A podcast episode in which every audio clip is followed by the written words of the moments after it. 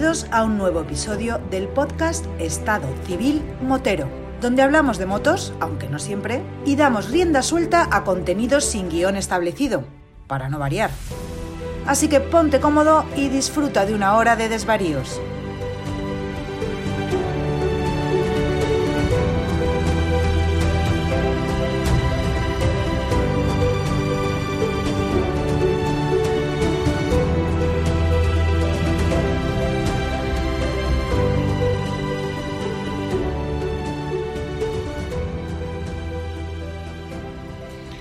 Pasa, chaval?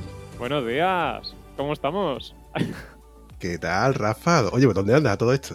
Pues nada, aquí en casita, que estoy un poco castigado, pero bueno. Los cojones, estaría bueno que estuvieras en el curro. Te he dicho dónde andas, dónde estás situado. Ah, yo yo eh, estoy localizado en una bonita población de Valencia. ¿Digo el nombre o me perseguirán los, los Tú, sabrás, pero vamos, tú, en- tú en tu podcast yo creo que en alguna otra ocasión lo has comentado, o bueno, la- por, dónde más o menos cogéis con las motos y demás, y de hecho creo que en el grupo de Telegram se puede seguir por donde habéis estado con Currucón, etcétera. Sí, sí, pues estoy en un pueblecito que se llama Montserrat, de, de la provincia de Valencia. Pueblo pequeñito y montañoso. También. Mola, mola, lo tengo pendiente para ir a visitarte y darte un par de collejas. ¿eh? Sí, sí. Aquí, aquí tienes la puerta abierta cuando quieras. Bueno, pues para quien no sepa quién es este chico, que dudo mucho que ya con esas voces melodiosas y tan ya archiconocida que tiene el- el- la podcastera, seguramente habréis descubierto que este chico es Rafa del podcast de Si Rompe que Rompa. Eh, yo creo que tú eres el CEO, ¿no? El omnipotente, señor todopoderoso, bueno. el que le da todas las teclas y... ¿no? ¿Cómo es? ¿Cómo te presentarías tú? Venga. A ver, tenemos ahí todo mezclado un poquito, ¿vale? Sí que me encargo yo un poquito más del tema de lo que es grabación y edición y todo eso. Ahí todo se dedica también más tema de redes y, y todo eso, lo que lo suele llevar él. Y Víctor lo tenemos ahí un poco, que es el, el chico probador de las motos, que le decimos, tú te tienes que dedicar a esto, tú eres el probador oficial porque tiene más, más salero y tal para, para hacer esas cosas. Y bueno, nos repartimos entre todos un poquito la faena. De repente aparecemos uno con una cosa, otro con otra, pero sí, no, no lo intentamos repartir todo, la faena.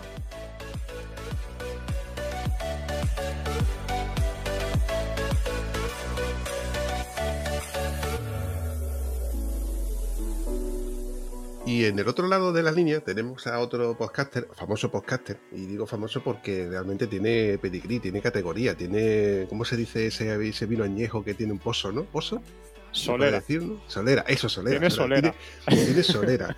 De hecho, es, también se puede decir que es de la vieja escuela. Mira por dónde, voy a aprovechar la coyuntura, porque a mí se, hace poco se tachaba el podcast de, de Estado Civil Motero de que eran dos viejunos, dos cascarrabias, no sé qué. Digo, pues hoy vamos a traer a uno de la vieja escuela, como mandan los cánones españoles. Así que sin más dilación le voy a dar paso y le voy a saludar al señor Pablo.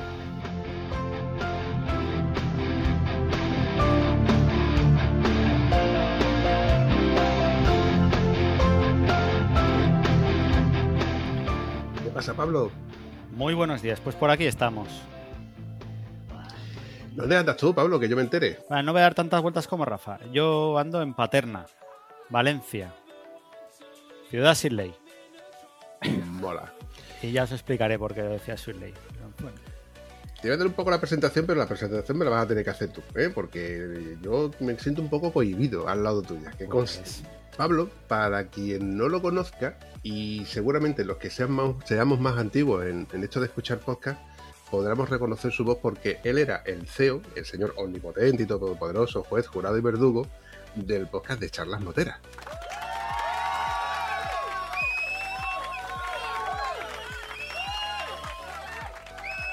que tuvo como precursor Embrague en Seco. El que no lo conozca, eh, bueno, mi idea de hacer un podcast no vino a porque sí, sino porque yo escuchaba otros podcasts y uno de ellos era Embrague en Seco, que el que no lo conozca os lo recomiendo muchísimo porque eran para mí los precursores de pues eso de conversaciones moteras informales y hacer un podcast sin guion y sin tiempo ni nada Nada, pues ese, era mi podcast. No sé si alguno lo habéis oído, Embrague en Seco. Yo, eh, hay que decir, recuerdo tu primer episodio que lo oí hace poquito, el primero de charlas moteras, Pablo. Del otro día le dije, voy a ponérmelo. Era necesario. Era necesario, sí, sí. Y el primero lo haces con, con Alberticu. Claro, sí, sí, yo me apoyé mucho en él y... Yo tuve la suerte o de hablar, la verdad es que he hablado poquito con él, pero hablé con él porque, bueno, eh, Vampi lo sabe lo que ocurrió con los programas, de- no sé si tú sabes lo que pasó con los programas de, de Embrague Seco, que desaparecieron. Sí. Sí. Sí, sí. Pues yo los tenía. Los tenía en, aquí en el ordenador y claro, eh, Alberticum en un grupo de Telegram que estamos, pues no los tengo, tal, esto, para arriba, para abajo y yo me dio por localizarlos y los tengo. Al igual que tengo muchos de los tuyos. En, eh, en- Pues mira, yo creo que, que tengo muchos que he perdido y Sí. luego tengo otros que no he subido, incluso podcasts que subí y luego volví a bajar por, por temas, ¿no? Pues ya te digo, lo, resulta que buscando los encontré y, y la gente, ha habido algunas personas que lo han podido escuchar de nuevas. Unos que lo han vuelto a escuchar y otros que lo han escuchado de nuevas. Ahí alguien levanta la mano. Pues Rafa, yo, yo eso solo lo hago con el porno, eso es guardarme cosas Ya, ya. abajo. Pues mira, si, viera, si vieras el pobre ordenador cómo está, te sorprenderías y, y sí. Me imagino. ya te... ¿Qué, qué tiempos aquellos en los que uno sí. guardaba el porno en CDs? Hostia. Bueno, yo he llegado a tener porno en disquets. Hostia, ¿y ahí cabía algo? Pues un par de fotos ah, que ni siquiera eran JPGs, de una calidad pésima, pero oye, uno se, se entretenía viendo ahí las señoritas. Al final va a parecer que somos viejunos de verdad. ¿eh? bueno, si yo te contara.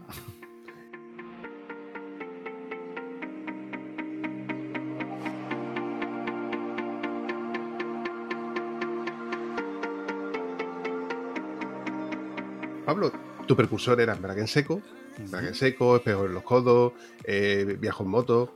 Mm, yo, bueno, yo te conocí de casualidad a través de Viajo en moto, que yo sí que lo seguía porque es de los, de los más longevos, de los más antiguos. Y te mencionaron, y a partir de ahí, pues ya tenía dos podcasts de, de- referencia del tema de, las motos. Ya luego se unió Espejo en los codos, en Braga en seco, pero a ti sí que te tenía yo en esa fila que en el momento que, salía ese episodio, por, lo- por aquel entonces lo descargaba por wifi en casa y lo podía reproducir en el trabajo en, ese- iPhone 5 que yo compré de segunda mano hace ya un montón de años, para que nos hagamos una idea en el tiempo de cómo era aquello. Claro, cuando desapareció Charlas Moteras como tal, pues yo me quedé huérfano. Me quedé huérfano porque solamente, porque precisamente también había desaparecido Espejo los Codos, en Braga en Seco, y solamente me quedaba Viajo en Moto. Ya con el paso del tiempo, la pandemia, etcétera, pues se me ocurrió la feliz idea de decir, ¿y por qué no?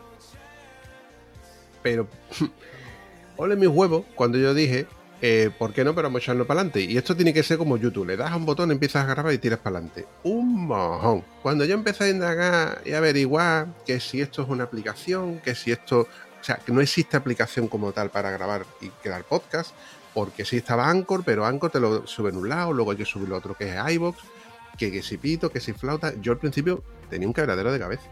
Pero sí que fue verdad que como el tema de confinamiento y demás, pues te dices tengo tiempo, o empiezo a indagar, y cuando yo me meto en berenjenales, mm, hasta que no salgo, no, no salgo. Y así fue como salió el podcast de, de Estado Civil Motero. Y Rafa, el tuyo más o menos cómo fue. El mío, pues, eh, fue. Se los enseñé a Aitor y a Víctor, porque, bueno, ellos dos son, aparte de compañeros de trabajo, son amigos. Yo siempre se lo había dicho, digo, porque yo me acordaba de eso, de, de Seco y de Charla Motera, digo, tenemos que hacer un día un podcast. Y ellos no- ni siquiera sabían lo que era un podcast, como muchísima gente. Y tenemos que hacer uno. Y ellos lo dejaban así. Y cuando lo oyeron, dijeron, hostia, podríamos hacer uno. Ahora que estamos encerrados, que alturas, ¿no? que no, que no estamos haciendo nada. Y dijimos, pues vale. Grabamos, dijimos, a ver qué pasa. También tengo que mandar un saludito aquí a una persona que está en todos los fregados, que fue la primera persona que nos escuchó, que fue John. Un saludito desde aquí. Le dije, a ver qué te parece. Y me dijo, oye, tirar para adelante. Total, no vais a perder nada. Y así empezamos. Y el 7 de abril, si no recuerdo, fue, hizo un año que, empezamos nosotros. Y ahí hemos tirado y sí, un poquito antes, 7 o a primero de abril fue. Yo tengo constancia de que los, los creemos creamos el episodio porque fuimos yo y mi compañero Antonio sobre el 1 de junio, pero no salió a la luz hasta el 8 de junio o así, que fue precisamente cuando yo cumplía años. Entonces, pues me auto, yo suelo decir, me autorregalé un podcast como regalo de cumpleaños. Y no hay mejor regalo que el autorregalo. Eso es así, compadre. Eso sigue siendo así. pues así fue un poquito y nada. Y ahora ya hemos empezado a hacer otras cosas que tú nos has visto por ahí.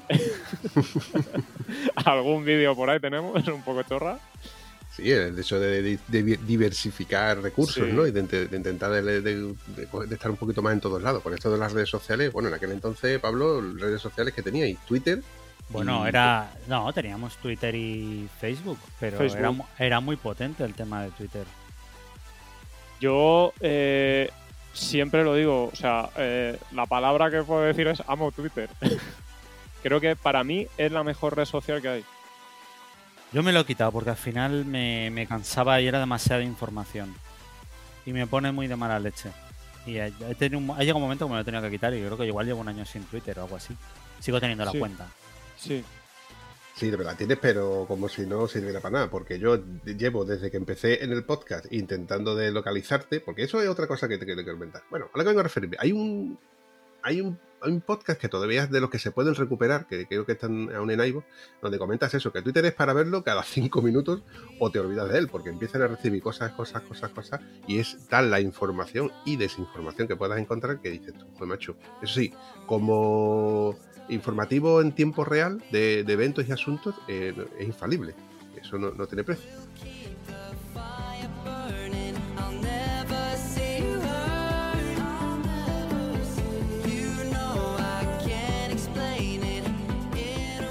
Tengo un problema con las fechas. Y es que me acuerdo de yo, todas. Yo, yo, tío. Yo, sí. Pues yo no me acuerdo, tío.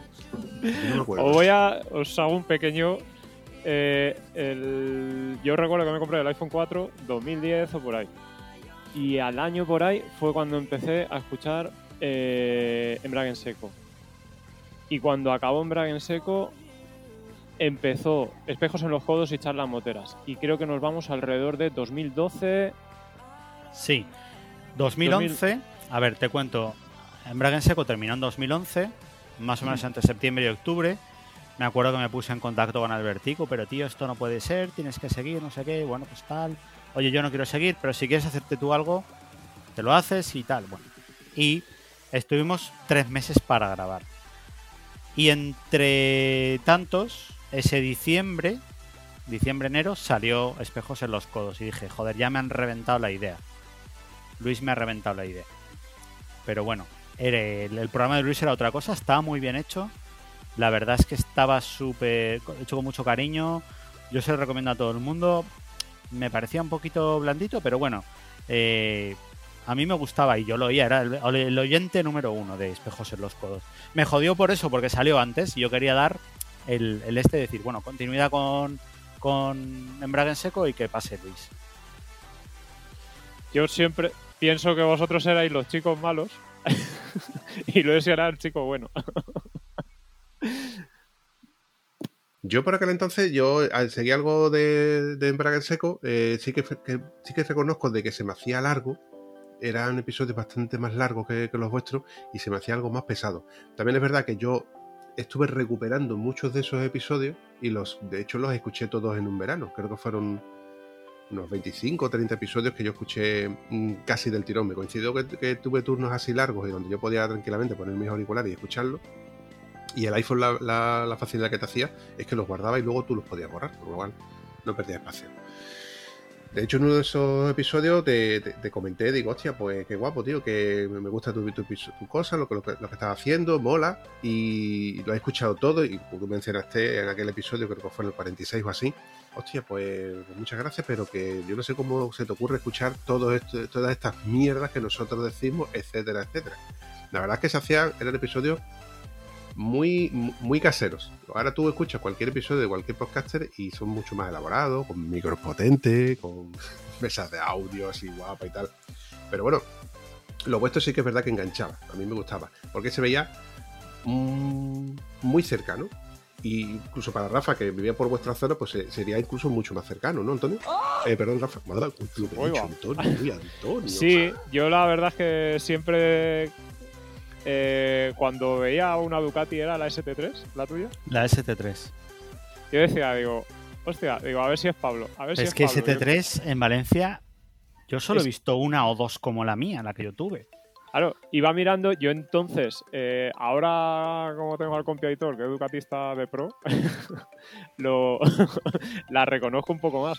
Pero claro, yo veía Ducati y decía, porque sí que había veces que había visto, era roja, sí, claro, la tuya era Sí. roja. Veía Ducati y decía, a ver si es, si veo el modelito que es y si yo que sé, fuera casualidad de que es él o tal y... Y claro, Ya no la volverás a ver. ¿no? Está en Francia. Hostia. Se la bajó, vino un franchute y se la llevó. Sí. y se marchó y a su barco le llamó libertad. Yo reconozco que tuve que buscarla en Google porque no, no, no reconocía visualmente de qué moto estabais hablando en, en el podcast. Y bueno, le, le puse carita a ese- en, en Google porque por aquí por la zona era, no había ninguna, al menos que yo supiera, que yo conociera. Una moto rara. Sí, pero muy bonita, ¿eh? Muy bonita. A mí me gustaba mucho. Lo que pasa es que no tenía. Al final no, no tenía feeling con ella, no acababa de ir cómodo. Y estaba mucho tiempo negándolo hasta que al final pues me di cuenta que, que buscaban otro tipo de moto, que quería cambiar de moto y de estilo. Y fue cuando Pues, me compré la F800. No, pero yo creo que desde que llegaste a tener dos motos, ¿no? Sí, una para Freewing. circuito. Bueno, la, la circuito siempre ha estado. Luego tuve la Freewind, pero antes de la Freewind tuve una XT. Hostia, la Freeway no me acordaba yo. Qué pedazo Hostia, de moto. uf, es que Hostia. el otro día iba, en- iba por Porsa Playa, había un señor ahí de estos vuelos de pueblo con la Freewing con su hijo pescando en la acequia y me paré y le dije, ¿qué pedazo de moto tienes? El tío me miró con una cara como diciendo, "Ah", sacó el pecho ahí, pues me lo acabo de comprar y esto, buah, me pierdo un poco de aceite todo el motor ahí, una bola de aceite, madre mía. Un poco, dice. Pero sí, sí, un pedazo de moto, ¿eh? Me volvería a comprar una mañana mismo.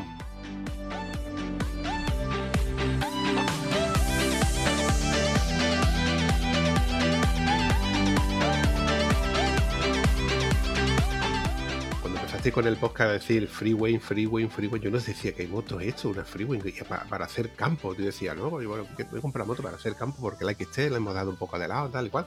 Pero hasta que no dijiste Suzuki, no pude ponerle nombre y cara a esa moto porque tampoco es una moto que estuviera por aquí por la zona del sur. Ya no la había visto yo ni de Es una cosa muy rara, muy rara. muy, muy rara, muy, muy rara.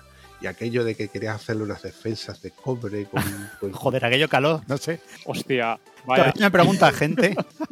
De hecho, no sé, no sé si lo conté en un podcast, que estaba en, en Montmeló, en las carreras, no sé por qué. Bueno, no sí que sé por qué, porque me invitaron. Y estaba por ahí, iba como que está a echar las moteras, me paró un tío, que es la primera y la última vez que me ha pasado a alguien por la calle.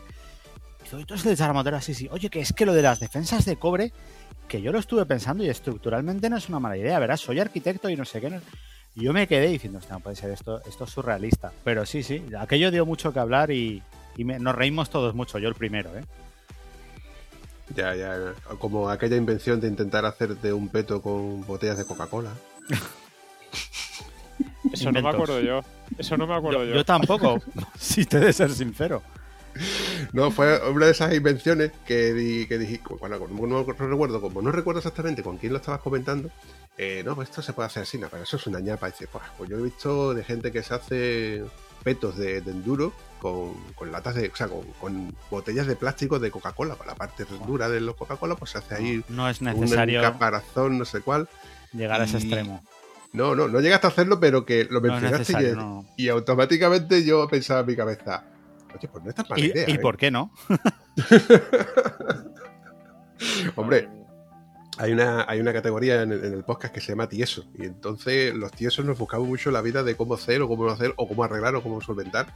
eh, Eso, cosaditas- el rey- de este tipo. El rey es el de viaje en moto que se metió un tom tom en un tupperware y, y lo puso con bridas al manillar. Ahora que ya va con una RT, creo que ya es un, va un poco más de digno, pero este ha hecho cada, cada empelte, cada invento. Qué grande Roberto. Roberto es un grande, a mí me gustaba mucho también oírlo. Pero además tenía una voz así como muy relajante y tal.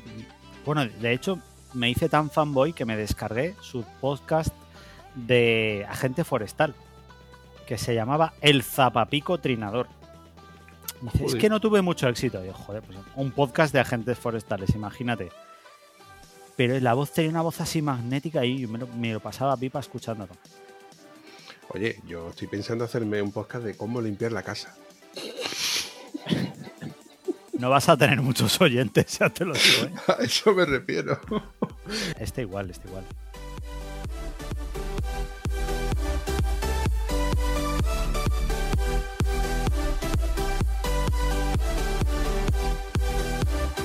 De la Freeway eh, te compraste la BMW, una F800 GS, y ya ahí como que empezaste. No, no, creo- rememorando. Con la Freeway ya te metías por campo. Que recuerdo que tenías un amigo que era mecánico, que era argentino, o algo de eso Eh, era. lo sigo teniendo, lo sigo teniendo. Vaya, vaya, es verdad. Sí, sí, sí. el Diego, del Diego. mate. Mate, sí. Menudo, menudo. Menudo pirado. Pues ahora está. Bueno, estuve compitiendo con la. con la Dominator. Una puta cabra. Y ahora tiene una de enduro. Una KTM de enduro, una 690, creo. Y el tío, bueno, está loco, ¿no? Lo siguiente. Muy, muy guay. muy- la verdad es que me paso muy bien con él. Es uno de nuestros habituales. Ahora está en Argentina. Y, y sí, la verdad es que con aquella moto me lo pasé muy bien. Eh, descubrí un poco el campo y de ahí me compré la, la DRZ, la DRZ 400 en enduro.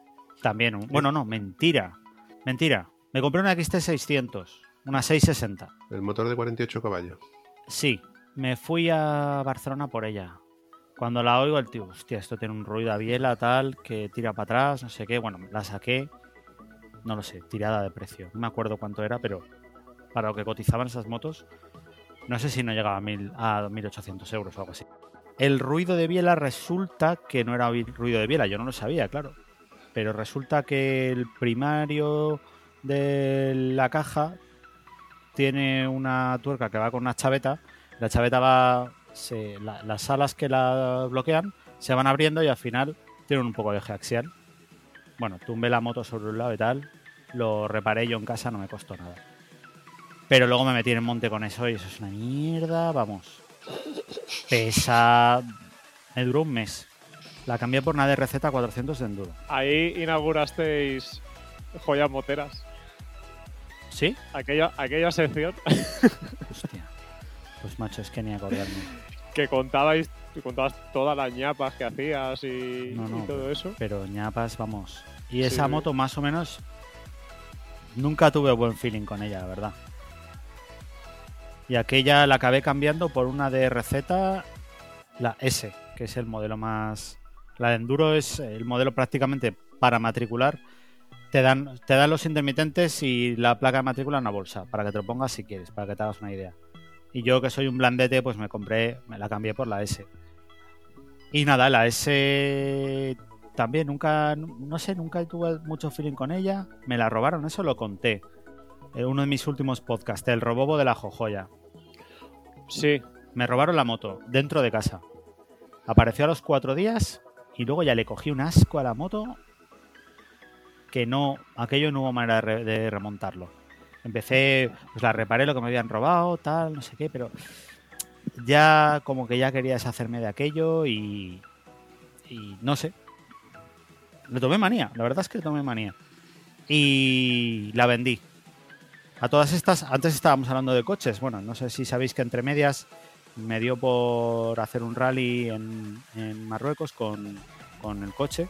Un rally que no es tal, es un rally solidario que es, vamos, ir a hacer una pachangueta con amiguitos y llevar cajas de material escolar a Marruecos para lavar tu conciencia. Y nada, pues cuando volví me quedé con el coche y estuve una temporada ahí pf, a tope con el coche ahí, todo 4x4. Montero, Montero V6, la verdad es que estaba enamorado de ese coche. Y, y nada, pues el, Caja corta, creo Sí, que sí, era, sí, ¿no? el cortito. Y además es una pasada, tenía winch y todo. Y era una pasada. Aparte es que tenía un amiguete que trabaja en un taller que era mi proveedor de gasolina. Me daba mezclita, Rafa. Tú sabrás lo que mezclita. sabes lo que es mezclita, ¿no? A ver, ilumíname. Pues cuando llega algún espabilado y le pone gasolina a su coche diésel, Sí, sí, sí, se le quita la gasolina. sí. Y eso alguien la aprovecha. Y ese alguien era yo. Entonces el Montero iba con mezclita y gasolina. Le echaba igual tres cuartas partes de depósito bueno y luego le echaba un poquito de mezclita. Conozco a uno que se lo echó a una GSX-R de 600. No me parece una no- buena idea. No veas, no veas. La moto no va bien, la moto no va bien, la moto no va bien. Y luego me dijo, dice, no, dice, es que tenía un poco de gasolina ahí con, con gasoil y se la ha echado la moto. Y yo le decía, digo, vamos a ver, digo, lo puedes hacer en un coche antiguo, porque bueno. mm. Digo, pero una moto, bueno, era una, una K1, creo que era, sí, una GSX-R 600 K1. Pero estamos hablando de un depósito de 15 litros y la proporción le puedes echar a lo mejor un litro. Claro, Pero no, este A tope. a tu tiple. No, el Monteros tenía como 70 litros de depósito. Claro, claro. Y una cosa así. Y aquello yo le echaba. Es verdad que en el segundo viaje a Marruecos, cuando llegué, dije, un- después de una etapa de darle mucha caña, digo, este coche hace mucho ruido de ataques. Hacía clac, clac, clac, clac, clac. Pero eso era cosas mías. Se me ocurre mirarle el nivel de, de aceite y tenía más aceite que cuando llegué. Entonces digo, a ver, si tiene más aceite y yo no le he echado más, esto no va a crecer aquí, con lo cual ya sé de dónde viene el aceite. Del que no se ha quemado de la mezclita que echaba. Pero bueno, nada, eh, oye, que esto es un podcast de motos. eh, No os voy a, No, pero os voy a rayar. mola porque esto yo creo que también entra en la sección de, de joyas, ¿no? De joyitas. Joyitas, sí, sí. Menuda, menuda pasada que el coche. Que, que cuánto lo echo de menos, la verdad. Me encantaba.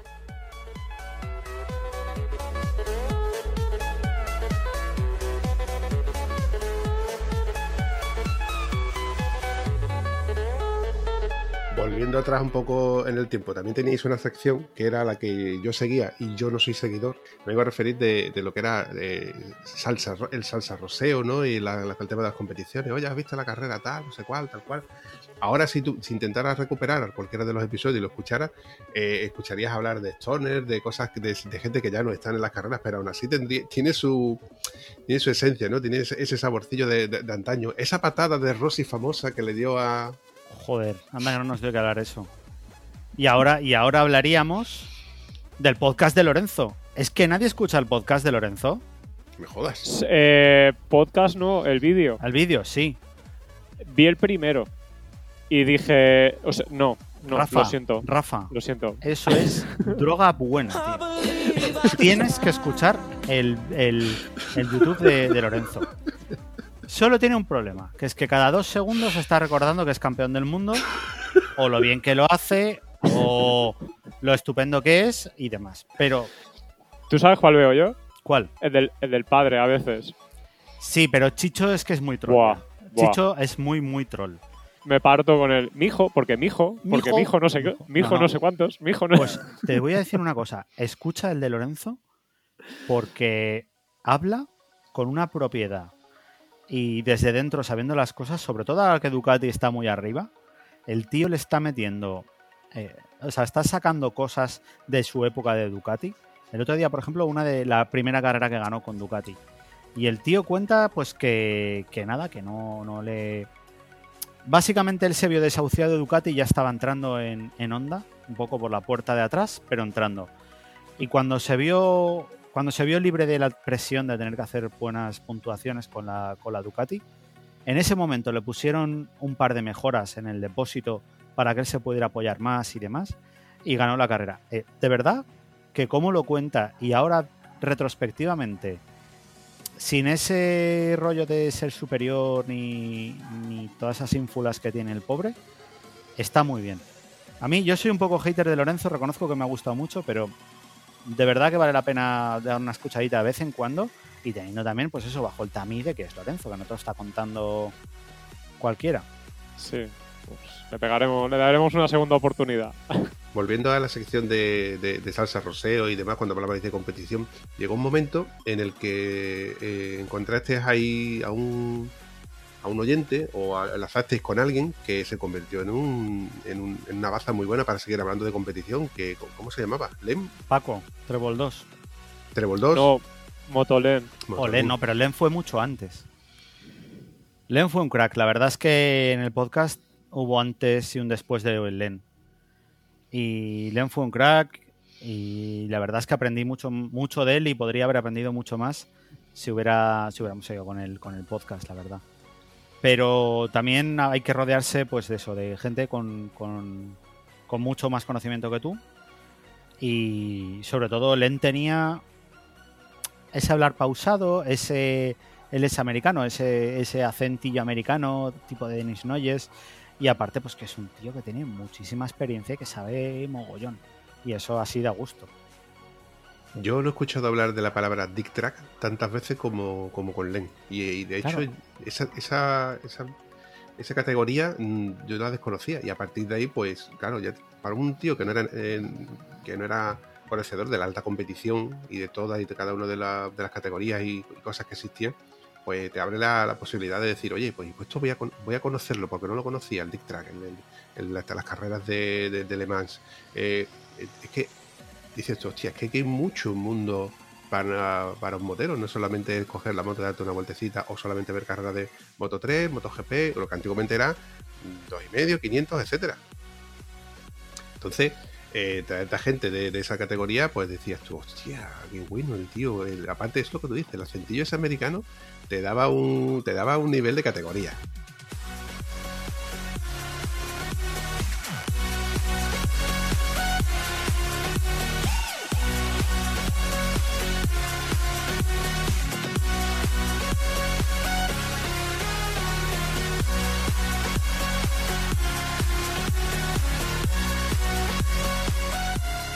Yo es que ya no lo recuerdo si lo he soñado, no fuiste tú o quién fue. Tú llegaste a entrevistar a Kenny, ¿no? Sí. Sí, sí. Cuando, cuando inauguró lo del Dirt Track de... Sí, de hecho nos invitó a ir y nos dimos una vuelta con, con Len. Poco después fui yo, porque me tocó en todo circuito. Lo sorteaban un fin de semana y me tocó de, para ir allí a, hacer Ajá. el curso de Dirt Track. Que me caí, me hice un E15, pero bueno, pues ya esa es la vida. Y yo, que es que está, lo estaba pensando ahora, como has dicho, cuando has, has dicho de Len, has enlazado con Denis Noyes, y digo, yo juraría que llegasteis a hablar con Kenny. Y fue en esa época cuando Sí, salió sí, lo sí. de. Noyes Camps. Sí, sí, lo de la Noyes Camp. Sí, sí, claro. Además es que Len era muy amigo o amigo de, de Kenny. Sí. Un tío espectacular, Kenny, ¿eh? Sí. Sí, sí, sí. Qué lástima lo de su accidente. Sí, sí. La verdad es que fue una lástima, tío. Pero bueno, puede contarlo. Sí, exacto. Por supuesto. Puede contarlo. Ha tenido un chiquillo y todo. Y... Ah, sí, mira, ya no lo sabía. Sí, sí. Está borra del Twitter. No lo Claro, es que no me da la vida, no me da la vida. Oye, volviendo a Twitter, que es una cosa que se me queda un poco en el, en el tintero. Pues, en cierto modo, fue gracias a Twitter como te, te localizado, aunque tú ya no tengas Twitter. Sí que tengo Twitter. Lo que pasa es que esta semana estaba haciendo un curso online y tal. Y, y claro, pues tengo el ordenador del curso y luego tengo por aquí otro tal. Y pues eso, aprovecha estas semanas de estar en casa 10 horas al día para mirar los correos electrónicos que no tienes atendidos y tal y que cual. Y me meto en Twitter, no sé para qué. Y, y sí, el Twitter de charla sigue estando activo. Lo que no está activo es la página web y, y el correo sí que está activo también. Pero sí, Twitter lo que pasa es lo que hablábamos, que es demasiada información Sí, y ya te conviertes en un junkie de, de la información y al final no puedes seguirla toda. Y bueno, también os tengo que decir que yo hice un parón así un poco importante porque por circunstancias personales en el 2017, bueno, os lo cuento, en el 2017 me divorcié y de repente, pues eh, imagínate todo el trastorno de cambiar de casa, cambiar de vida, eh, no saber un poco por dónde te vienen las cosas y claro, tu prioridad última pasa a ser el podcast. Aunque no quería dejarlo, no, no, me parece una excusa bastante absurda, pero bueno, ese fue un poco el, el porqué de- del abandono ya total, ¿sabes? Muy bien, porque era una de las cosas que no hemos hablado ni siquiera fuera de micro. y Yo tenía pensado preguntártelo de un modo u otro. ¿Por qué se quedó.? ¿Por qué desapareció Charlas Moteras? Yo, de hecho, creo, haber, creo, recuerdo haber escrito en algún momento que nos dejaste huérfanos. Bueno, sí, pero tampoco le voy a echar la culpa solo a eso, ¿vale? Eh, fue un poco pues las circunstancias. Eh, lo que te comenté, ¿no? Bueno, que son montantes, me robaron la moto, tal, se me hizo muy cuesta arriba, luego pues, eh, pues el tema del divorcio, eh, luego me costaba más, cada vez más pereza ponerme a grabar y buscar temas, y como que no veía un retorno, sí que había un núcleo duro de gente que cuando publicaba el, el tweet de que iba a grabar o que estaba grabando, que sí que me hacíais mucha, mucha cancha y para mí eso era lo que me alimentaba, pero de alguna manera sentía que no, que no, mi historia no interesaba a tanta gente y, y bueno, pues por eso lo dejé un poco también de lado, ¿no? Kumo dejó también de grabar contigo, ¿no? Sí, Kumo tenía sus aficiones y estuvo una temporada muy, muy alejado de las motos, en cierta manera. Estaba con, con sus temas de cosplay y cosas muy raras. Cosas Sí. muy raras que le pueden parecer raras a mí y a cualquier persona le pueden parecer normales. Sí, yo, recuerdo que le decía, ¿tú cómo te dedicas a pintar figuritas? Sí, sí, bueno, pues que luego ya lo que pasa que pasó, dejó de pintar figuritas a vestirse de figurita, que son rollos de cosplay y tal. Sí, sí. Que ahora yo, o sea, yo te lo puedo contar así, me puede parecer más o menos normal o más o menos raro, pero hay gente que, que es su afición y le mola. El otro día bajé al río, Rafa, y me vi a un tío vestido de soldado imperial. Pero. y haciéndose fotos. bueno, pues es una. Me paré a hablar con él. porque, ¿Qué pasa aquí? No, no, pues es una asociación de, de aquí que se dedican a recrear batallas de Star Wars. Cada uno tiene su locura. Sí, sí.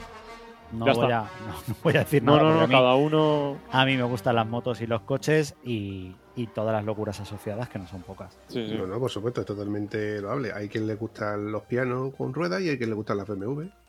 Sí, Ya estamos. entra, Ya. entra, Rafa. Ya lo, lo tenías que decir, ¿no? El señor. Pero, oye, a todo está Rafa, mira, me vas a perdonar, Sí, sí. estoy muy perdido. Sí, ¿Qué sí. Yamaha tienes, tío? Yo he tenido siempre Yamaha.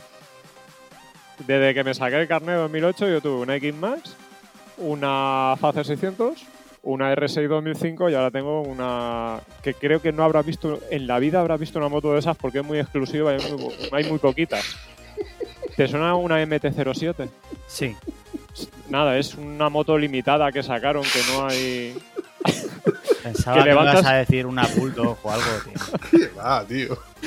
Levantas una piedra y te salen 10 y te pasa otra por encima, ¿vale? Ya, no, no, sí, lo sé. lo A sé. ver, es una moto, pues bueno, es... Yo no soy un adinerado, como aquí el señor Bumpy, que se puede comprar una... ¡Oh, man! una ¿Cómo es? Una, una... La abeja maya de 800, tiene ahí en casa, una avispa. Ah, Pablo, ahora es cuando tú me tienes que defender. No, pues mira, situaciones me la compré porque, bueno, la única moto que me cuadraba así más o menos, tampoco quería una moto que corriera mucho y probablemente es una moto que mejor me lo pase y más cómodo voy, ¿eh? De todas las que he tenido. Sí, pero eso te iba a decir yo, porque pegaste un salto de, de la R6 a esa, como Sí. que. O sea, fuiste un poquito más para atrás, porque dejaste de, dejabas de ir en circuito y de correr a ir a ser una moto más usable, ¿no? Más para el día a día. Que de hecho la usas para el día a día, ¿no? Claro, a mí me salió un, un problema en las manos, las manos, eh, brazos y antebrazos, eh, y yo, claro, la moto la usaba para trabajar. Síndrome compartimental. No, me hicieron pruebas y no era. A mí lo que era el. mm, ¿Qué era? Eh, huesos picudos, me llegó a decir un médico. Que era el hueso del, del dedo gordo, se me clavaba en la carne. Y eso era lo que me producía el dolor. Y a mí me subía el dolor del dedo gordo, del brazo izquierdo, hasta el hombro. Todo el brazo dolorido. Curiosamente era el izquierdo, donde más me pasaba. Luego, aparte, cada dos por tres yo me salen tendinitis y todo eso. Entonces yo pensé en ponerle un manillar harto a la R6. Una moto ya tenía 65.000 kilómetros. Ya arriesgarme a invertir... Para tirar 65.000 kilómetros para tirar. Escucha, que esta lleva 61, ¿eh? la MT. pues, pues eso. Y La, la 1200 la vendí con 107. Ya, ya, me- 56.000 kilómetros o algo así. me acuerdo. pues eso, entonces era invertir a lo mejor 300, 400 euros. No sabía si iba a ir cómodo. Y dije, mira, eh, acaba de ser padre también. ya te quitas un poco que dices, no quiero correr tanto. De hecho, vendí el mono y todo y dije, pues mira, me compro esta y la Naked con 4 o 5 años estaban al precio que me costó la mía nueva.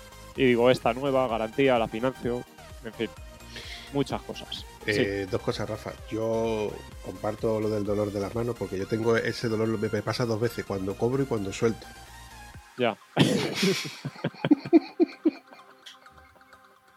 me duele tela, tío, me duele tela. Y últimamente va porque, bueno, corriendo el estúpido velo, volviendo al tema de, de- de- de la moto, de la R6, eh, la verdad es que tenía bastantes kilómetros. Y yo me, a ver, me consta de que lo has dicho en muchos episodios tuyos, de que tú usas la moto para diario, para ir a trabajar, y de hecho Sí, sí. llueva, haga frío, haga calor. mm, De todo. Oye, una cosa antes de que se me olvide. ¿El, el mono tuyo era de la, de la marca Mono también? Mono, hostia, hostia. Cuéntalo, bueno, Pablo, ¿verdad? cuéntalo, anda, cuéntalo. Aún lo tengo, aún lo tengo. No jodas. Y además tenéis que saber que, que con esto del divorcio y todo el rollo y volver a estar en el mercado laboral, pues eh, perdí como 5 o 6 kilos, o sea que me tiene que estar ahora, vamos, como un pincel. Pero nada, lo del mono, pues, pues, pues nada, ¿qué puede pasar si guardas un mono en un, en un bajo eh, subterráneo de tres alturas? Pues al final, pues eso, le salieron setas y, y aquello yo me lo ponía y me mareaba me mareaba y digo, joder, me estoy mareando esta mierda porque puede ser, y huele raro, pero claro, soy yo, que, que soy un blando, no sé qué, ya te- me ha dado un soplo, bueno, historias. Y al final resulta que es que el casco y el mono tenían moho. Y eso al final hacía ahí un microcultivo. Me fui a, a RCS Gorbe, creo que fue, sí. Y lo, me lo lavaron, me limpiaron, no sé, 40, 50 euros me costó, pero aún lo tengo el cono, ¿eh? Y ahora, ahora que soy dueño de mi propio destino, el mono está en casa. en, el, ar- en el armario de la ropa, ahí. Mi pican Flandes. Como trofeo. Yo pe- Sí. pensaba que le ibas a decir que lo tenías en el comedor. No, no, no. Igual anda solo, ¿eh? No. Ese por- poco le tiene que faltar. Habrá que verlo porque la última vez que entré en circuito, no sé si fue con la ST3. Así Wow. que de esto ya ha llovido un poquito.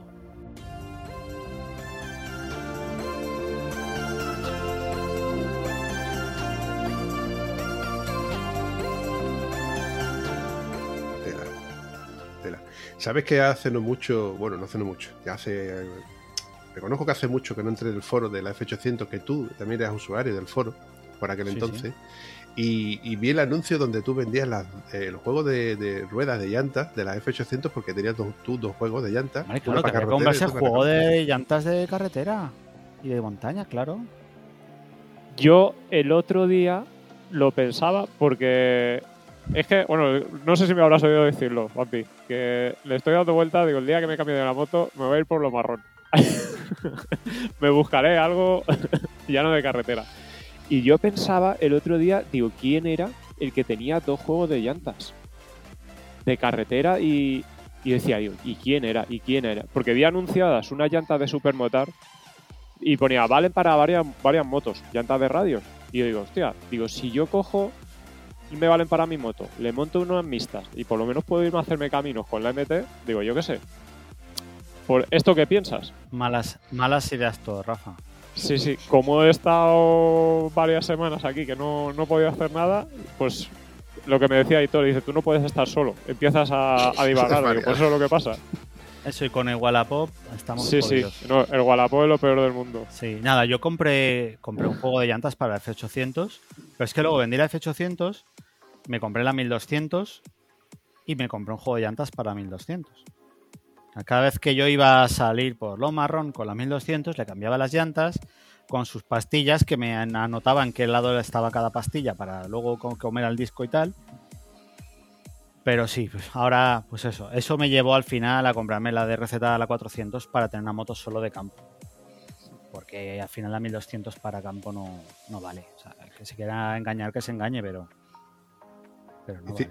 Bueno, pero os voy, a, os voy a contar, dejadme que me explaye un poco aquí con el tema. Que la 1200 se fue. Se fue como el barco de José Luis Perales. y se marchó.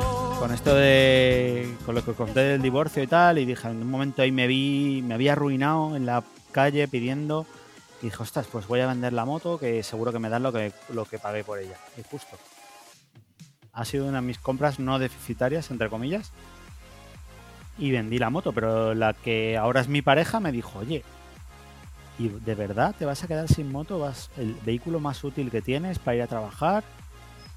¿De verdad te vas a quedar sin moto? Tienes aquí un coche de mierda, que tal, que solo hace darte problemas y... ¿De verdad te vas a quedar sin moto? Y me compré una moto. O sea, tenéis que averiguar cuál es.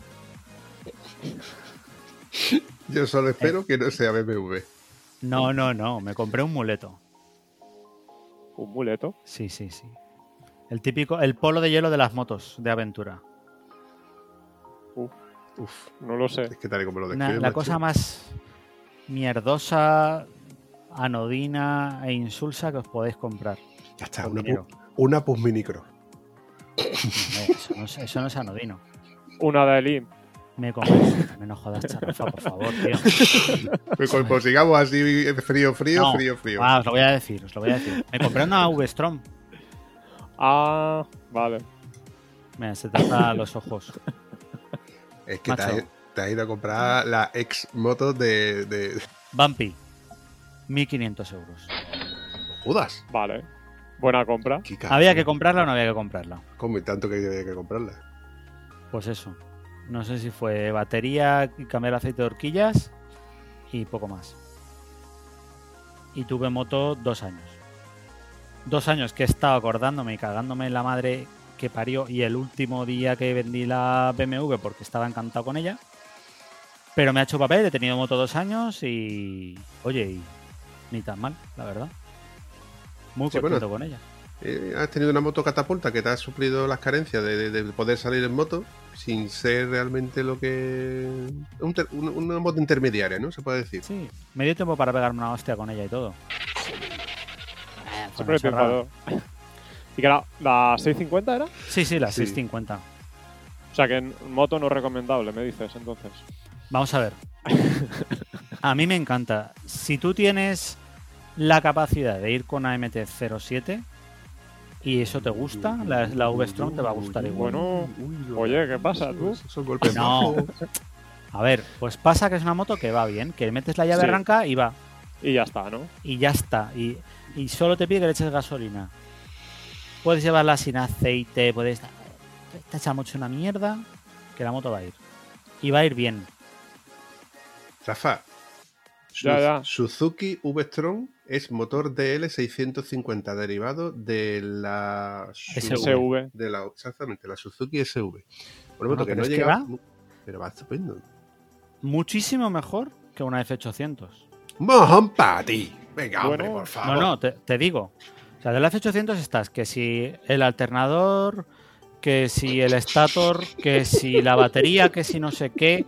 Ahora se me funde un puño calefactable y ahora me empieza a fugar por la tapa balancines. La SV es que, de, ver- de verdad, ¿eh? Es una motaza. Yo te la recomiendo. No era para mí, pero, a ver, yo la compré por 1500 y la vendí, no sé si por 2200 o algo así. Con dos años más y, y la moto echa una porquería estéticamente hablando. Hiciste el negocio. Yo es que le pego vueltas y, por lo que digo, eso que piensas, una futurible moto estaría entre la T7, la Teneré 700, que sé la, la fiabilidad que tiene el motor, que es el mismo que llevo yo, que es un motor que va muy bien, y esa. Y, y la, la Westron 650 nueva. La nueva, Pero claro. la nueva es- pues, la han hecho hasta guay. Sí. Medio, medio guay. No sé, las dos me parecen muy buenas motos. La Teneré la tenía mi mecánico de coches y la verdad es que estoy encantado. Me parece una, una pedazo de moto, no para mí, pero me parece una pedazo de moto.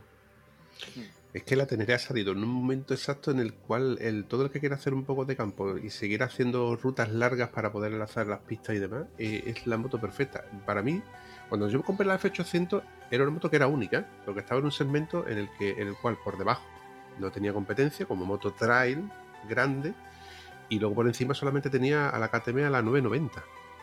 A- a- Entonces, a partir de ahí luego salió Triumph, que sí que es una competidora perfecta, pero siguen siendo motos muy pesadas, bajo mi punto de vista y siendo consciente de lo que hacer yo tengo, campo están ahí ahí. es, es muy La, gorda. la Teneré es una, una muy buena moto, Rafa, no te vas a equivocar.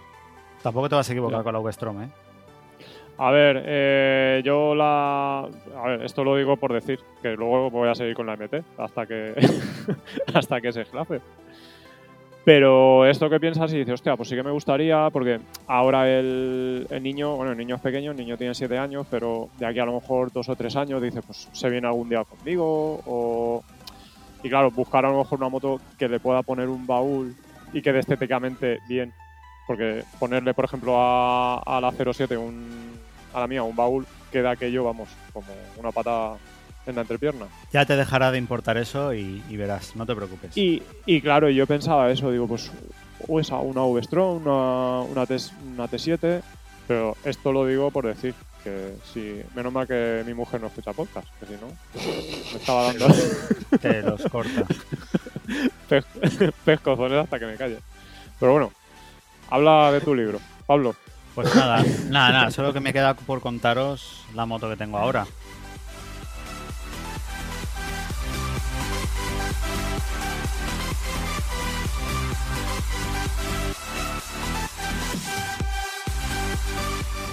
Pandemia, Wallapop y permiso para salir de casa.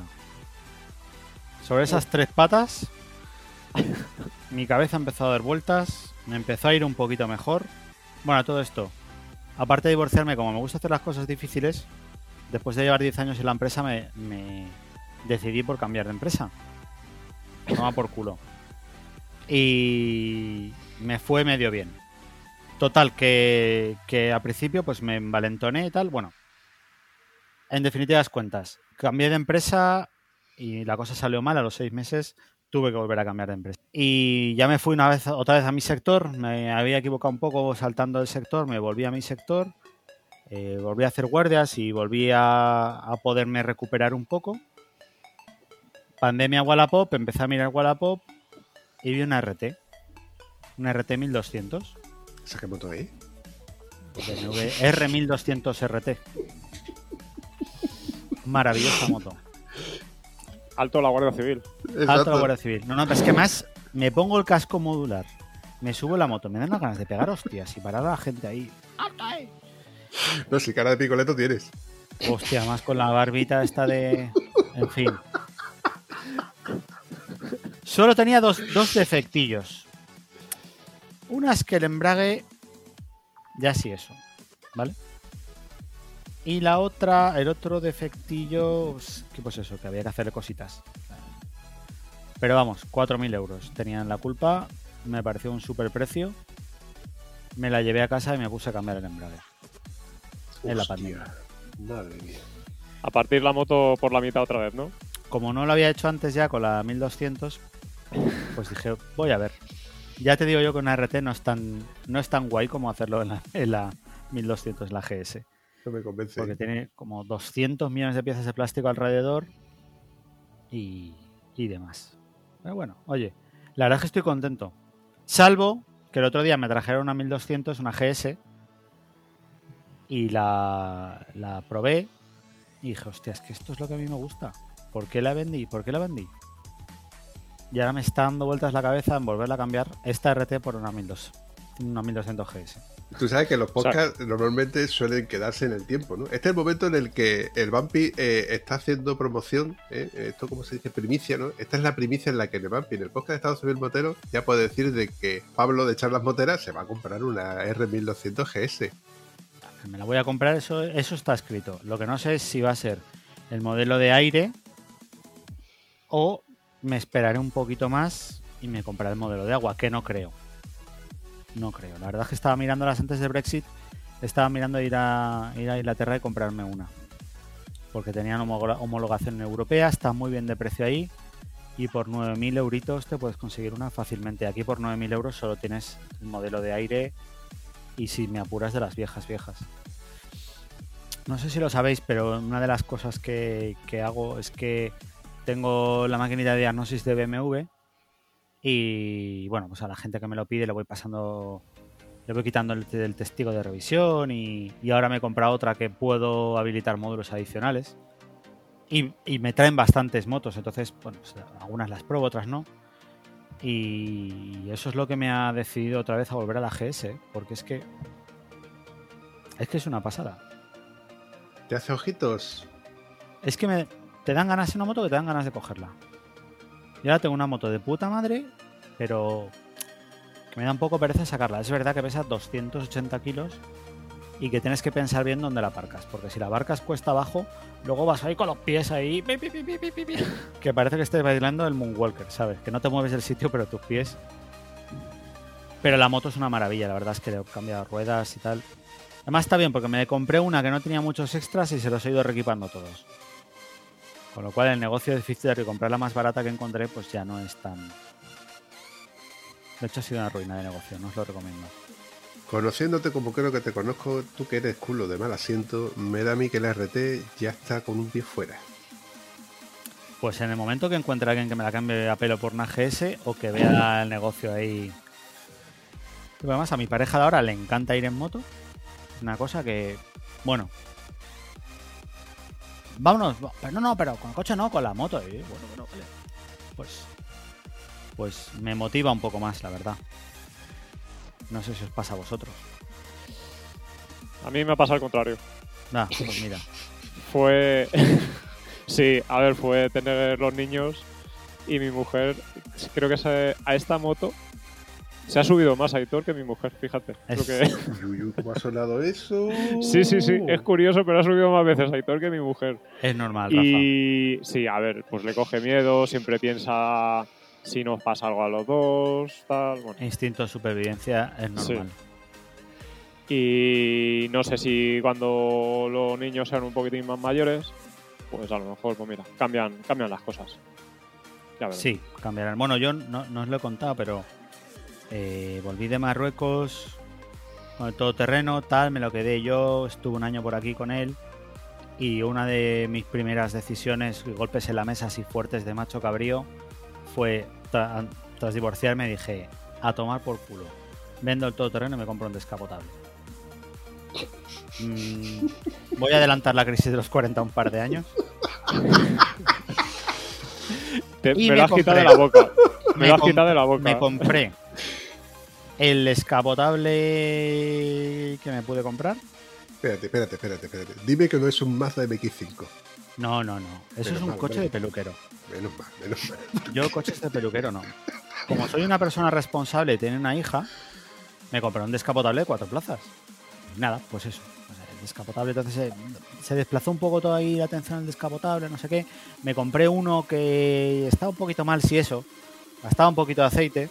Y bueno, pues la historia se repite, lo típico, ¿no? Wallapop, compras uno que lo ves bien de precio, vas a por él.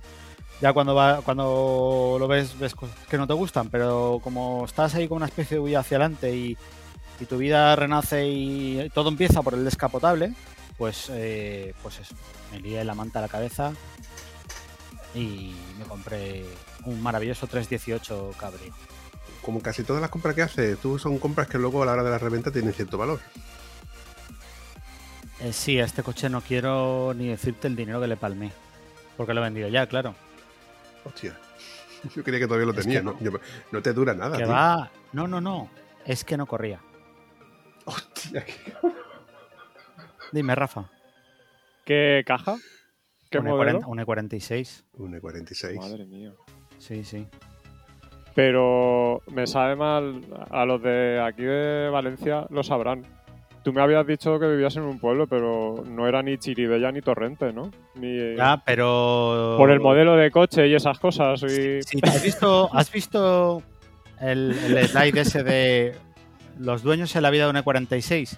Que el Sí, primero sí, es un médico, el segundo es el dueño de un kebab y el tercero es un gitano. Sí. Pues yo estoy entre el tercero y el cuarto ya. Sí, es un coche de chiti. Un coche de chiti. Madre mía. Es más, este lo vendí y le compré otro a uno de Torrente. ¿Ves? Te lo he dicho. es que, eh, eh, Vampi, por aquí, por estos pueblos, suele haber mucho BMW y el tipo de conductor.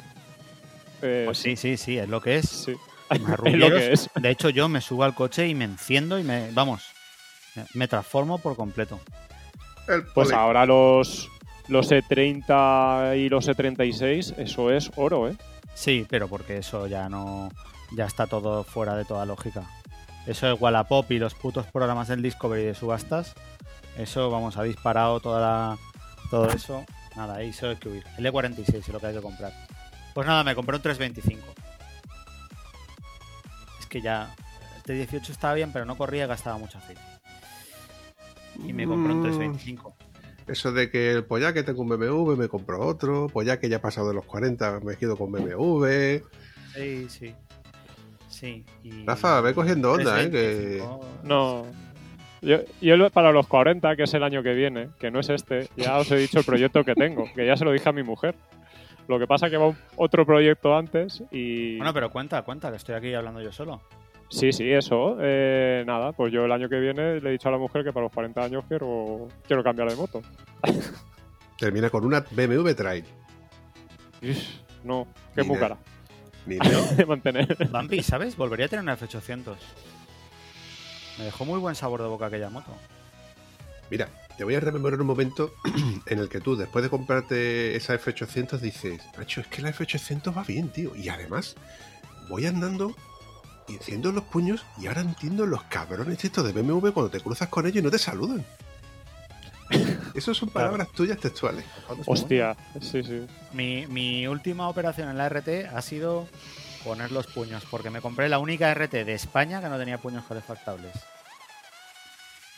Y La- como la- hablábamos, Wallapop, peligro, tal, al final encuentro un manillar entero de RT por Wallapop que venía de un vehículo policial. Y he estado estas dos últimas semanas desmontando la RT entera, poniendo los, el manillar y quitando botones de la mía, porque se ve que a las BMW policiales no les ponen el ordenador de a bordo. Entonces, quitando el botón del ordenador de a bordo, poniéndolo en mi manillar, en fin, un, un lío de, de cojones. Pero ya, ya tengo una RT con manillar. Y con control, perdón, con puños calefactables y con control de velocidad, Rafa. Ya, eso, eso pinta bien, ¿eh? ¿Tú no sabes lo que mola? Poner el control Mira. de velocidad, ir así. Eh, eh, eh. El, el otro día, bueno, eh, nosotros eh, probamos motos a veces, ¿vale? Y lo que hacemos es grabar al que, a uno de los tres, nosotros somos tres, y uno de los tres graba encima de la moto. Pues va contando sobre la moto, sobre el ruido del motor, tal, esto, lo otro, y por eso hemos hecho algunos vídeos. Y luego en casa ya comentamos, pues hacemos, comentamos que nos ha parecido a los tres, porque la- los tres la probamos. Eh, ¿Qué ocurre? El otro día nos dejaron dos. Nos dejaron la Tuono 660 y la RS 660. Las Aprilia. Y llevaban control de velocidad de crucero. Y veníamos por ahí a la altura un poquito antes de... Bueno, la carretera de Madrid, por donde está el bypass. Y yo iba con la moto, pues, y de repente veo que me empieza a adelantar Víctor. Víctor, Víctor. O sea, lo veo adelantarme y me hace así. Me hace así y me saluda con la mano derecha. Y claro, yo, el flash fue de... eh, ¿Cómo coño la he ¿Qué hecho? está pasando? ¿Qué está pasando aquí? Digo, porque me está adelantando. Yo entiendo que se ponga paralelo a mí, pero que me adelante con la mano derecha en el alto y hasta que ya recapacité y dije, claro, el control Te, de velocidad de explota, te crucero. explota la cabeza. A mí es que me encanta Sí, sí. hacerlo. Pues me quedé ah, flaseado, que dije, digo, mm, pues no, no me funciona la cabeza o, o algo que estoy viendo no, no cuadra. Y claro, Pues tú imagínate con la RT ahí, con la pantalla en alto, así que hace te subes la pantalla, te levantas el casquito modular y haces ahí.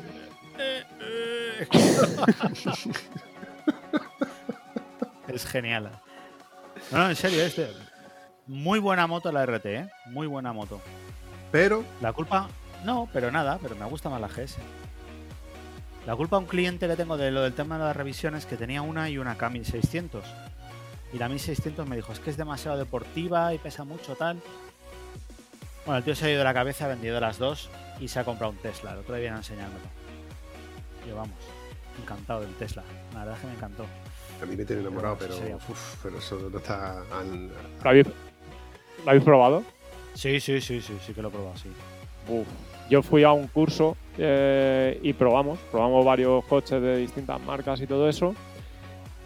Y lo probamos y llegamos a un sitio que me dijo, me dijo- claro, íbamos con un monitor, digamos.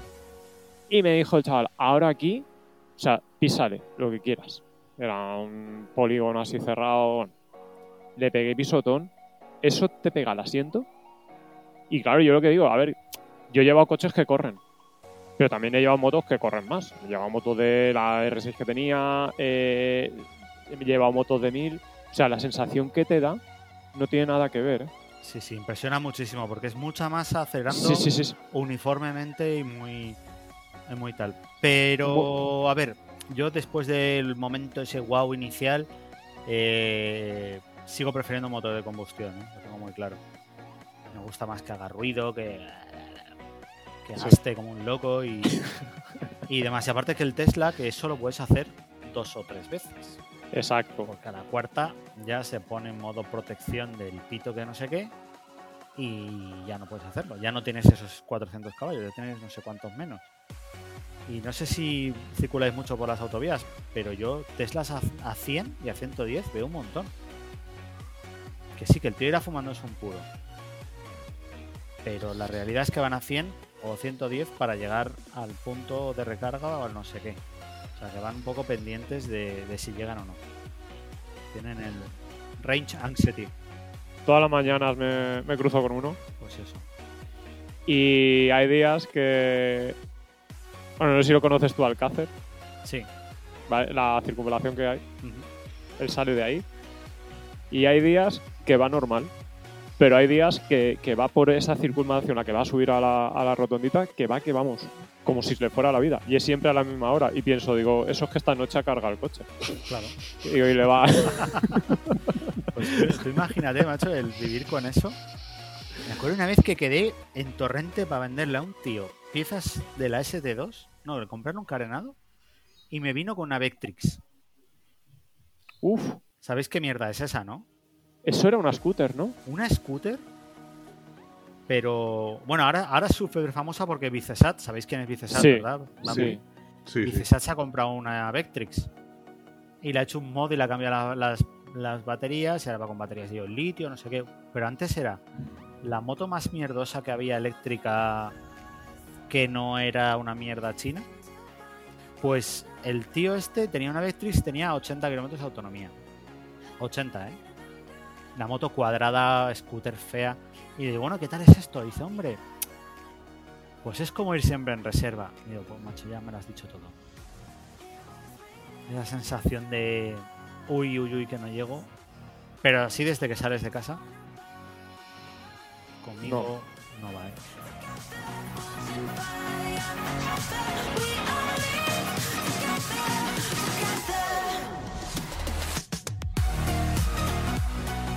Bueno, chavales, como más o menos hemos llegado a la horita de, de emisión y no me gusta hacer episodios de más de una hora, al final soy yo el cansino el que siempre repite la misma historia. Bueno, que os vayáis despidiendo. Rafa, ¿qué tal ha parecido la sorpresita? Muy bien, muy bien. La verdad es que hace, hace ilusión, lo que digo siempre, hablar con una persona que admira, porque un poquito lo que empezamos, como empezamos todos los podcasts fue gracias a él y gracias a algún otro. Sabe mal Pablo que parece que te tenemos aquí idolatrado. Os hacéis dioses de barro. si me conocierais y vierais las mierdas que hago. No me, ya llega un momento que me he perdido el respeto hasta a mí mismo. Pero bueno, eh, se agradece, la verdad, tanto a ti como, como a Bumpy que me haya buscado. Y, y yo nunca he perdido la ilusión por hablar. A mí hablar me gusta, aunque no tenga ni puta idea. Y, y bueno, pues que, que Charlas Moteras tampoco, tampoco quebró de una manera abrupta porque me, me reclutaron para la radio. Entonces estuve una temporadita, una temporadita en Es Radio. Es verdad. Colaborando en un programa de motor, en el que hablaba un poco de todo también. Y luego de Es Radio me pescaron para CV Radio. Y, y también allí pues acudí en unas cuantas ocasiones y demás. Luego ya por temas lo que os contaba, ¿no? De cambios de trabajo y tal. Y de problemas de horarios y pandemias, historias, pues al final no, no continué. Pero a mí siempre me ha gustado hablar y, y sobre todo el mundo del motor y compartir cosas con todos. Yo soy un poco friki de todo esto, ya sabéis, y tengo mis, mis puntos. Pues mira, yo voy a aprovechar para lanzarte el reto de que si te vuelvo a pegar un telefonazo, tú vendrías aquí a echar un ratito de charla. Pues claro que sí, más si es contigo y con Rafa. Hombre, Rafa igual igual me bosqué un poco con él, con eso de que no quiere cambiarse a BMW y nada más que quiere camiseta de Yamaha y pianos de esos, pianos raros que se compra, que tiene más años que anda para adelante, ¿no? Es que, hoy Sí, no, José. es que hoy no tengo a Antonio para meterme con alguien. Me tengo que meter contigo, Rafa, lo siento. que me conocen más, ¿no? Sí, sí, sí, sí. Con Pablo ya lo haré más adelante. Bueno, Conmigo vamos, os podéis meter lo que queráis porque ya, ya os contaré más historias de la RT. Porque no os, vai- no os- no os pensaréis que fue arreglar el embrague y, y empezar a sonar la sinfonía de Beethoven. Ni mucho menos, ¿eh? Me dio guillo por el culo lo que no os podéis imaginar. estaremos atentos a un nuevo episodio con, con Pablo. Sí, ca- catástrofes moteras. Bueno, nada, chicos, eh, un placer teneros a los dos por fin, en el caso de Pablo, que bueno, ya sabes que ya te he comentado de que llevaba tiempo detrás tuya a ver si te localizabas. De hecho, vamos a mandar un saludito, voy a mandar un saludito y le doy las gracias a, a- Paco de Trebol 2, que fue el que en cierto modo hizo un poco la. eh, movió los títeres y, y fue de cierto modo el que confirmó mi teoría de que alguien conoce a alguien que conoce a alguien que conoce a alguien y al final consigues el eh, encontrar a esa persona. Bueno, lo dicho, le doy las gracias porque ha hecho posible esto que desde hace más de un año llevo intentando a ver si era posible y, y, en fin, lo dicho chavales, para mí también ha sido un placer, como se suele decir en el podcast de Estado Civil Motero, que bien mal ha pasado y os enlazo para un próximo episodio, ¿de acuerdo? Muy bien. Muchas gracias, Vampi y Rafa. Gracias, Vampi. Adiós.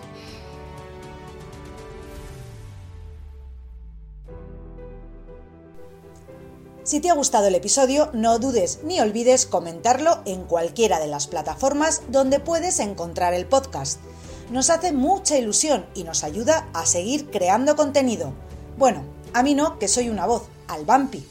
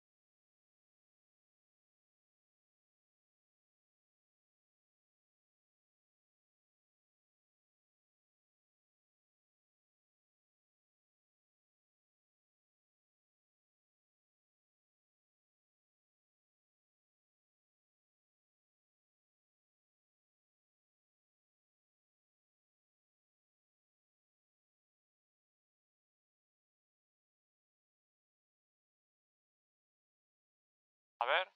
ah, Hola. Vale, sí. El problema es que la propia app, cuando le he dado a New Recording, me ha hecho una nueva grabación, pero no me dejaba empezar a grabar. Y ahora ha empezado a grabar. Así que no se Vale. os ocurra tocar nada. Manos arriba. Manos Porque he pensado lo mismo, la puta canción de la Melody. Ya, y además os no las vais a quitar en un rato. Aquí se permiten todo tipo de, de, de, de- de- de zascas, de, de, de, ¿cómo se dice? zancadillas, de caña, de leña, se permite todo. Menos de política y menos de fiurbo, se permite hablar de Yo todo. voy a intentar no decir si taco, ¿vale? Pero si tú no has dicho un taco en tu puñetera vida, si tú saliste del colegio de monja y no volviste a decir un taco. Y ahora quiero darle un poquito de, de vuelta de hoja a esto. Esto no sale. Porque llevamos un rato hablando de podcast. Y vamos a empezar, vamos a intentar seguir hablando- enlazando con el con, con Pablo, que nos va a contar un poco su historia. O le voy a preguntar un poco de su historia. Y, y empezamos a hablar de motos. Me- pues, genial. Vale. Aquí he hecho yo una, una pausa musical. Bambi, esta es la parte en la que tú metes música y ahora es cuando tú tienes que quitar la música. Por si se te olvida.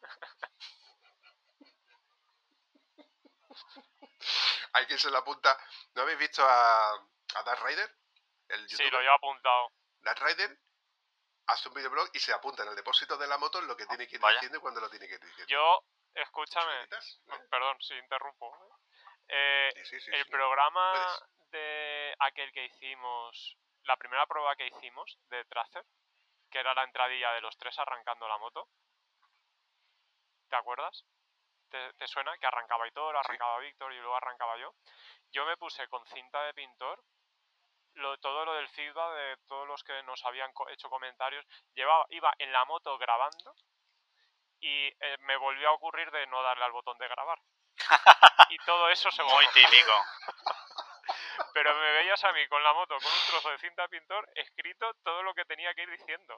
O sea, anotaciones y yo iba en la moto por...